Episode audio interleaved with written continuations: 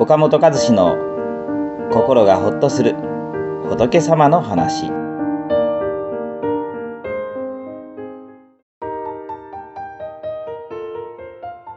自分に自信が持てないという人へ本当はダメじゃないところまで責めていませんか？自分に自信が持てないという相談をよく受けます。失敗した時叱られた時傷つくことを言われた時は誰でも辛い気持ちになります。そして辛い気持ちを何かにぶつけたくなります。そんな時人間は大きく分けて2通りに分かれます。一つは他人にぶつけるタイプです。失敗を全部他人の責任にして周りの人を責めてしまう人です。もう一つは自分にぶつけて自分を必要以上に責めてしまう人です。自分のことを棚に上げて他人を責めるタイプの人は知らないうちに周りから嫌われてしまいやすいですがあまり自己嫌悪で悩むことは少ないかもしれません。ところが全部私が悪いんです。と必要以上に自分を責めてしまう人はいい人だと思われるかもしれませんが一人でくよくよ悩んでしまいます。本当に自分に問題があることならよく反省して直さなければならないのですが何でもかんでも自分が悪い。自分の責任だと思うのはいたずらに自分を傷つけることなので良くないことです。33歳の女性 F さんの相談を受けた時のことです。今の会社に入って10年経ちます。うまくいかなかったり失敗したりすると自分が全部悪かったんだと思ってものすごく自分が嫌になり落ち込んでしまうんです。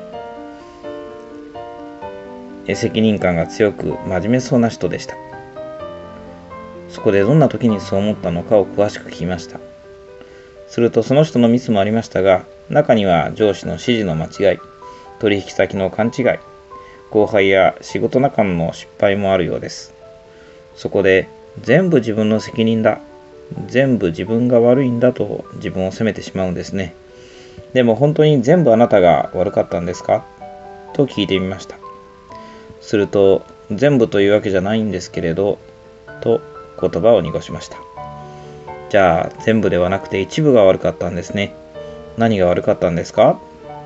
とさらに尋ねると、そうですね。きちんと取引先の要望をスタッフに伝えていなかったり、うまく進んでいない状況を上司に伝えていなかったり、説明が言葉足らずだったりしたところが私の反省点です。と、とても冷静に答えてくれました。じゃあ全部じゃなくて、そこだけ反省すればいいのではないですか？と指し示すと、そうか、そう考えればいいんですね。いつも必要以上に自分を責めてばかりでした。ありがとうございます。と明るく答えてくれました。